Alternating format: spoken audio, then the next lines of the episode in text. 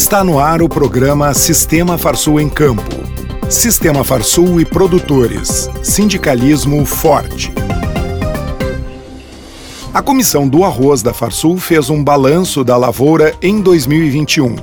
O coordenador da comissão, Francisco Chardon, fala sobre as perspectivas para 2022.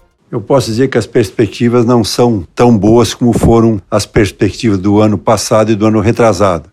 Mas é importante se dizer que vai ser uma safra que temos que ter muito cuidado, muita engenharia, muita parcimônia, porque os custos de produção nos atropelaram e nós não tivemos como repassar esses custos de produção para nossa futura safra. Por isso, mais uma vez eu digo, se informem, procure as entidades do arroz, procure os sindicatos, procure a Farsul, na hora das decisões, porque nossas decisões terão que ser muito pensadas, muito preparadas, porque nós vamos enfrentar uma crise bastante volumosa e bastante acentuada na próxima lavoura de arroz.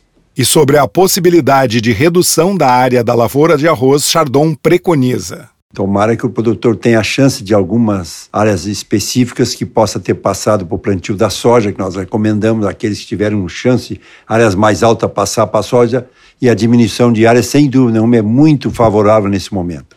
A Comissão do Meio Ambiente da Farsul contabilizou uma série de ações importantes para os produtores gaúchos em 2021.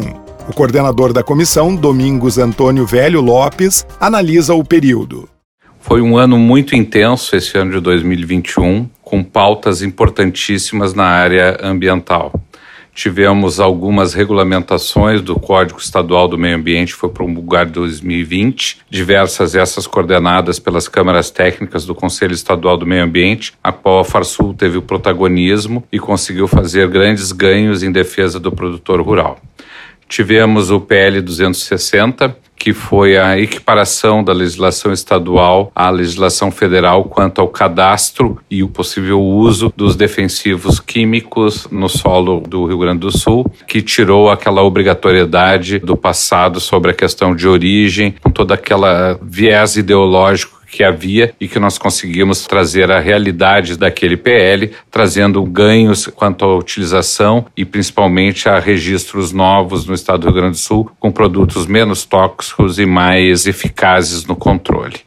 Temos grandes desafios para frente, entre os quais se ressalta a questão dos campos de altitude, da Mata Atlântica, da equiparação da legislação federal, do Código Federal na regulamentação e principalmente na utilização da Mata Atlântica, do bioma Mata Atlântica, que muito aflige os nossos produtores da metade norte, e um grande foco no item irrigação onde nós temos na metade norte a questão da intervenção em áreas de preservação permanente, a qual o Ministério Público tem restrições da utilização e da possibilidade por parte do produtor rural da reservação de água, e no metade sul a questão da reserva legal que faz com que tenhamos a necessidade de averbar 20% em qualquer licenciamento ambiental, inclusive na supressão de campo nativo para uso alternativo do solo, trazendo problemas quanto a essa averbação e, consequentemente, não havendo o licenciamento.